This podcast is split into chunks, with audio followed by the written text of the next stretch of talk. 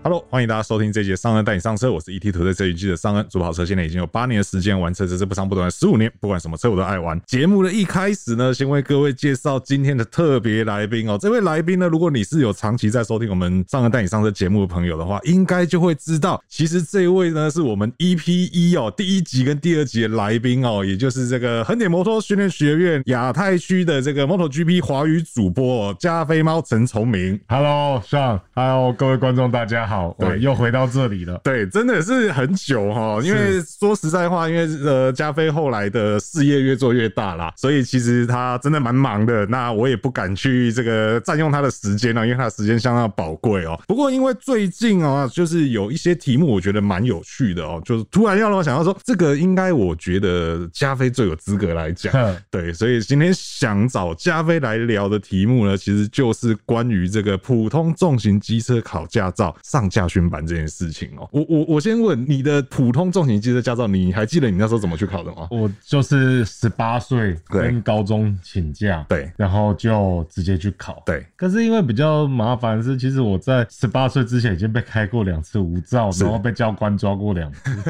所以基本上对我来讲，去考照那个就只是拿到合法路权的对一个重要的事情。是是是是，对对。那其实说实在话，我们那个年代，你要说考机车驾照要去上驾训班，这讲出来应该会被同学笑。对，那个年代是会被笑。对，而且那年代也没有这东西。那个完全没有，那时候对只有汽车，因为那个时候连大型重机都还没有家训班，对因为对还没开放嘛。，对对对对对但我那个时候其实也还没有普通重型的考照的驾训班，是然后我也是，就像你讲的，就是每个男生十八岁那一天最重要的事情是什么？对就是跟学校请假，是 然后去考驾照。因为身份证上可以，就是可以对同样日期，对，发照日跟你的生日会是同一天，没错对这个对每个男生来讲都是那个年代的男生来讲都是很重要的事情是。这边我也直接讲，就是我的日期不是同一天，嗯我的日期是晚一个礼 拜，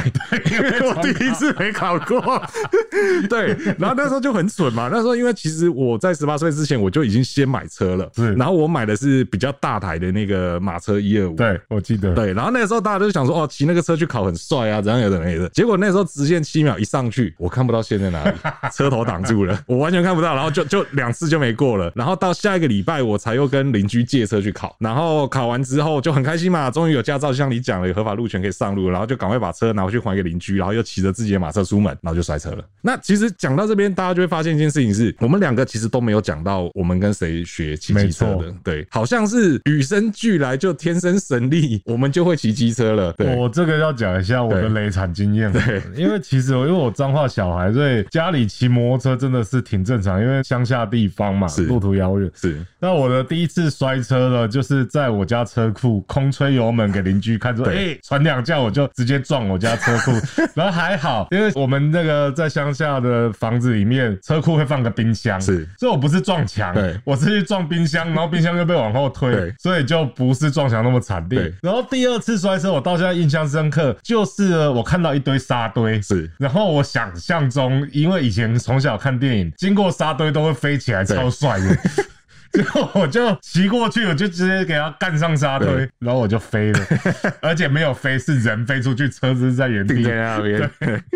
那个画面可以想象。所 以对就等于是摔过才知道沙子很危对险，然后才知道原来原地不能空吹油对门，因为 GP 五百，我小时候就有看 GP 五百，对所以我知道起跑就是刹车跌着，然后对油门转，对就我没想到刹车一放开车就 喷出去，对，对，所以其实那个时候都是在所谓的错中学。是，对，然后就是，反正你真的要问我说，我第一次骑摩托车谁教的？说实在，我也想不起来这件事情了。对，但是总之就是，你知道这中间就会发生很多这种莫名其妙的事情。到现在为什么会有就是所谓的普通重型机车驾训班这件事情，就是因为好像终于有人发现，对就是让大家这样子瞎摸，然后去，与其说你这样子自己这边做中学，然后去学会怎么骑机车，倒不如就是有一个正规的机构，对然后来教你好好的在可控的场地下，然后由专业的人，然后来教你摩托车怎么骑。没错对，当然，呃，有些时候我们可能会讲说，这不是跟同学学一学就好了，跟家人学一学就好了。因为其实我跟加菲，我们都有就是所谓的教练执照。对，那其实，在我们有教练执照之前，我们也曾经想过说去教人，对但其实，在你没有受过就是教练这件事情的训练之前，你就会发现到说，其实会骑跟会教人。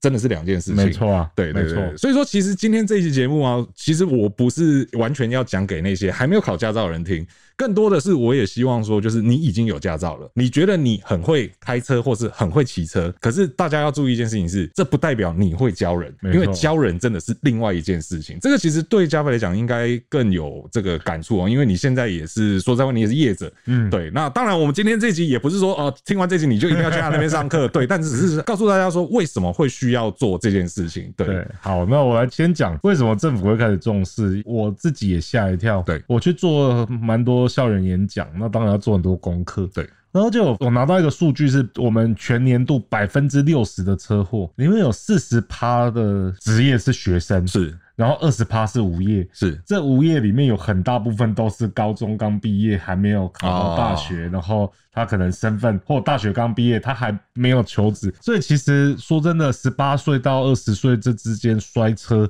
的比例是六十 percent，是那其中死亡车祸又占更高，是所以我相信这也是为什么政府会开始重视这件事情。是那确实，我自己在中部，我很难理解叫做爸妈不会骑摩托车是这件事，因为我们小时候是爸妈载我们到哪都载，而且在北部真的有蛮多父母是不会骑摩托车，是所以他根本也没有能力教他小孩。对然后到小孩得去上大学了，那这个时候真的只能寻求家训班了。是，而且我觉得其实某种程度上也跟现在少子化，我觉得有蛮大的关系。当然，以前我们有很多的同学，好比说以前我们可能念国中、念高中的时候，一般都是三十几个人、四十几个人，现在好像没有这么多了。再加上你可能兄弟姐妹同才也少了，所以说其实你说大家要互相教这件事情，好像又变得比我们以前来的更难。对对，那再加上又是因为少子化的关系，所以父母可能会比较担心小孩子的安全。对，那摩托车真的相对来讲，它是一个我们不否认，它真的是一个相对风险比较高的交通方式没错。对，所以你说父母不让小朋友碰摩托车，这个我觉得也可以理解，合情合理。对，可是真的有需要骑摩托车、有需要考机车驾照的人，就变得说他比较难再像以前那样子，就是哦，我可能跟谁学，跟谁学，然后或者谁来教我这样子，变成说其实有这个正规的家训班出现，也是一件好事啦。对对，而且交通工具这东西真的不是开玩笑啦。是啊对我认为任何有动力的东西，其实都确实是需要经过专业训练，然后你才能够好好去掌握它。这是一个，可我觉得更重要的是另外一个是，就像我们讲的，你在学校可以犯错，以前我们都这样讲嘛，就是你是学生，你有犯错的机会。可是当你出了社会之后，其实你就不太能再有犯错的机会。我觉得这个套用在就是骑车或开车这件事情上面也是一样，就是你在驾训班里面你可以犯错没，错教练。也会教你，对，也会告诉你你错在哪里，要怎么样避免这个错误。可是如果没有人告诉你这件事情的时候，直接放你上路，你犯错不是你死就是别人死，对啊，对，这其实是蛮严重的事情对。啊，因为其实讲到这个，我跟几个做教练的朋友，或者在这个行业，因为我们就是很努力在推广这件事嘛。是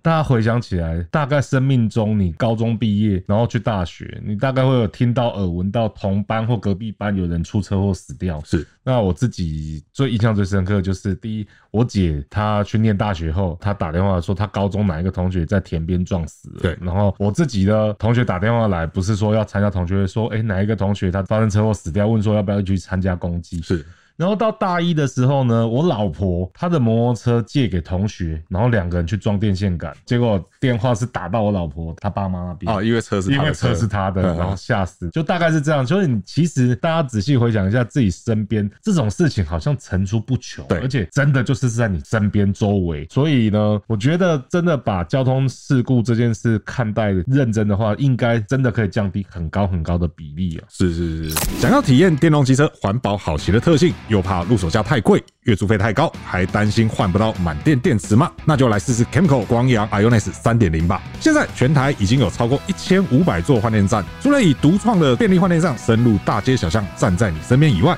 目前全台最高换电站也是由 Ionis 拿下，使用者满意度更是超过百分之九十九，而且换电免费四九九七九九方案也将持续到今年年底，让你爽骑无负担。十月二十五日前购买 i One 都会版换电车型，可享补助后三万三千三百元的超低优惠价。S 十七 K l i s 换电版也同步推出惊叹价，补助后只要五万五千五百元就能入手。S 七 R 则是在十月三十一日前可享三十期零利率加赠保养兑换券等多重好礼，而且十月二十五日前不管购买哪一款 Ionis 三点零电动机车，都能够参加百万富豪或是百万学霸的超狂抽奖活动，有机会独得一百万元现金大奖，等于买车不用钱，还让你成为尔雅郎。现在就上光阳 Ionis 官网查看各项活动详情。那所以说，其实呃，就像我刚刚前面讲的，除了你去上教练班，除了他教你怎么样操作机车以外，他课程里面还有什么东西是可以让你真正去避开所谓的风险？像我自己呢，我自己原本就是我有到美国 MSF 受训，也到零度玩家受训，但在零度玩家受训的时候，比较多的是技术操作。但 MSF 做的不错的是，它有人像帮我们挂上一个眼镜，然后模拟酒驾，然后是什么，然后里面有讲到很多什么距离感呐、你要怎么去做，这就是安全驾驶一部分。是但是法规上面呢，我去受训叫法规讲师训的时候，他又训练我们一大堆法规，听起来很无聊，但你平心静气开车二十年来，让车的顺序怎么的，其实在路上很多人会吵架打架，就是因为哎、你挤我，我挤你，是而其实照正常路权上面的法规都有左右让，然后塞车的时候怎么让，了解这些事情之后，第一开车就不会那么容易生气，是那再来呢？这些年轻学子他们其实刚拿到驾照之前，要受这些完整的训练，其实在路上他比较知道路上的一个实际情况。是那也知道说，哎、竖线牌怎么看？我其实像大型重机好了，大型重机好多人都只是学了技术，考到驾照，但法规完全不管。是曾经有发生过一个车祸，就是在安全岛前面交叉路口，他可能没有看清楚这个路牌是什么意思，就直直撞下去。是那在如果没有上家训班，他可能会发生什么？比如说以前台北最早的忠孝西路前面是不能骑摩托车，是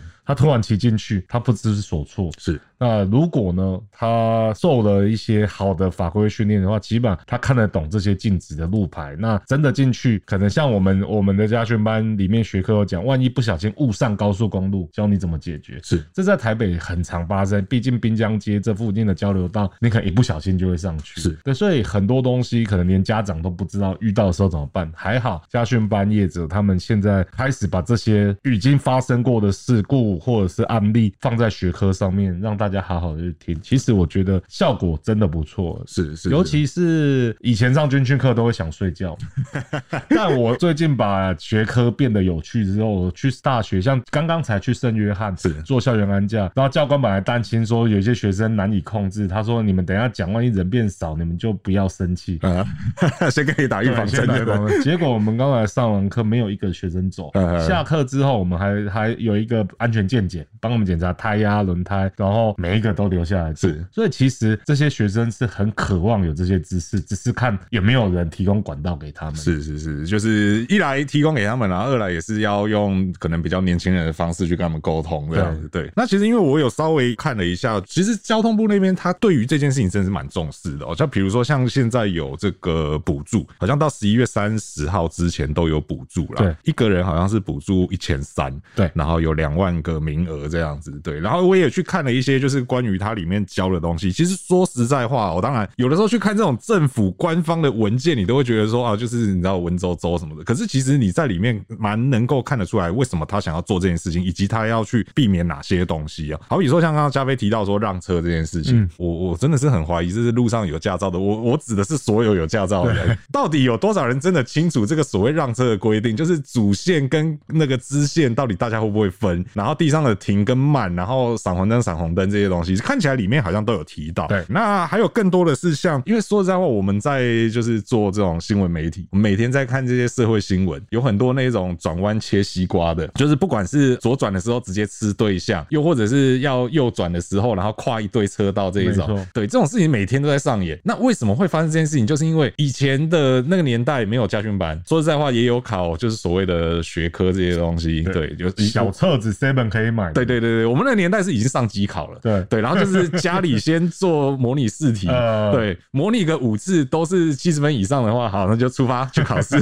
对，那考完之后，他会就忘了啊。对啊那如果说今天在教训班，他实际有模拟这个情境给你看，然后告诉你说，哦，到底你这样做会发生什么事？对，你要左转的时候一次跨两个车道，后面的车就上来了这样子，或者说起步的时候不转头，是对，那你不知道后面有车，然后而且你又是路边起步的车，其实你没有路权，你这样切进来是人家撞你没错，但是是你的错。对，这个是也是真的很多人没有办法理解的事情。对，而且我觉得啊，像我并不是鼓励大家去考汽车驾照，是就同时间。但是我发现啊，其实你在拿普通重型之后，你再去报汽车，有一件非常好的事，就是因为汽车教练会坐在你旁边，是而且现在规定有路考，对，所以等于是教练已经带在你旁边，教你去熟视路上的双黄线这些号字号牌。然后我们发现啊，如果同时考两张驾照的人，他在路上肇事率其实是变比较低的，是因为你骑摩托车不会有一个教练会坐在你后面，然后跟你讲。那你父母的话，可其实考完驾照，他也不知道他儿子在路面骑的是什么状况。是对，所以其实我觉得有人教，然后有人带路这件事很重要。目前好像只有汽车做得到，就像我们在做赛车好了。我们如果说今天下赛道骑摩托车，先开车，然后你的教练坐在旁边，先告诉你赛道的情况，其实比自己下去瞎摸瞎摸对还要快非常多。对对对对所以说一样的道理，我蛮鼓励这些普通驾照的朋友，一拿到后你赶快去跑汽车，因为汽车教练还可以带你好好的上路一次。，对对对，而且其实我觉得这个还有另外一个是，你会知道换个角度来看其他人。对对，就好比说你骑车的人，为什么有些骑摩托车的人会跑到所谓的死角？嗯对，而这个死角也不是只有大车有，其实汽车也有。对对，啊，为什么这些人会跑到死角去？是因为他根本不知道那是死角。是啊，对，因为是啊他没有开过车，或者说他没有汽车驾照，然后他或者他不常开车，他不知道这个地方汽车驾驶是看不到他对的啊。可是当你同时有了机车驾照又有汽车驾照的时候，你有在开车了，你会开车了，你有考过汽车驾照，你就会知道说哪些地方是汽车驾驶人看不到的。对，那这个时候你如果再回到去骑机车的时候，你相对来讲你就不会跑到那个地方去。那又或者说反过来说，如果说你在同时有汽车驾照，那你也会大概知道就是正常的机车驾驶人心里在想什么，对他看到的是什么？对，当然我们讲这是正常啦，哈，是啊哦这是三宝除 外。对对对，我觉得考照的时候去上家训班，这是一件很好的事情。对可是我觉得如果说我们再进一步来讲。对于那些已经有驾照的人，这些人他也没有受过训练，然后他可能一辈子在路上也是这样瞎骑，这些人又要怎么处 理？我现在其实像我常常会去大企业，是就是四五百人的大企业去做企业安全讲座。是为什么呢？因为其实企业人资那边他们很常处理，就是员工上下班骑摩托车摔车，导致今天没办法出班，对然后整个工作乱掉。因为劳工的在马路上出车祸几率其实还蛮高。对，那他们这些人资请我们去上课，我们上完这些安全驾驶讲座，然后什么的，然后我们都会鼓励他们，不然你再去考一张大型重机驾照好了。是为什么？因为你可以好好的透过大型重机驾照上课的期间，来审视自己会不会骑车，是然后有没有重新上过这些法规啊？因为其实基本上跟汽车跟小摩托车都是大同小异的。是当然该车种有该车种法规，因为你是成年人了，所以你可能更静下心来学习。是像十八岁叫你听，大家可能都静不下心来，对对想好好的对听这件事。我在学校上课已经上够久了，我还要来这里上课？对对，然后呢，我最近当然因为三间班在管理，然后我们总是想说要端出什么菜。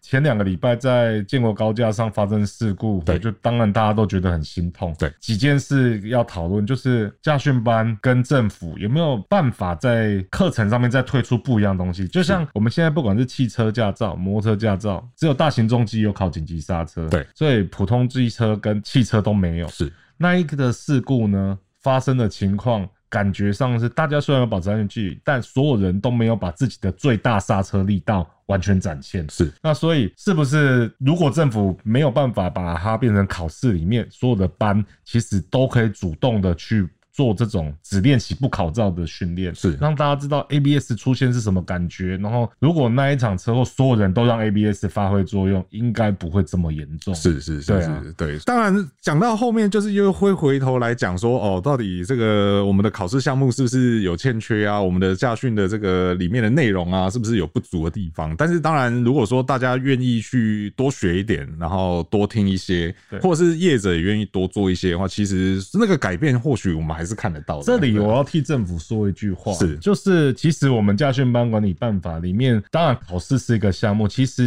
里面有相当多是只练习不考试的项目哦，包含普通重型机车里面有规定有绕锥，是然后有这些连续操控，汽车也有，但只是有些业者忘记把它再哦放回去，因为大家太着重在考试试会考的通过率东西里面，对，而且业者有一个很麻烦是，当你一个班长期你的考照率低于几趴的话，你会被记，就就要是会就要被辅导要对不对辅导的对哦要记点的所以大家其实就很害怕说，哎我我如果教你太多东西，就导致你没考过是，那你会发生什么事是？那我们公司还好，因为我们着重在大众机，是政府刚好对于大众机的合格率没有做限制，是所以我们就不受这个影响，我 OK 完全没压力。我都跟我的教练说，管他七十趴，对至少这个学生在这里他已经会操控摩托车了是，这比较重要。是是是，对对，其实听起来好像也还是规则的问 题，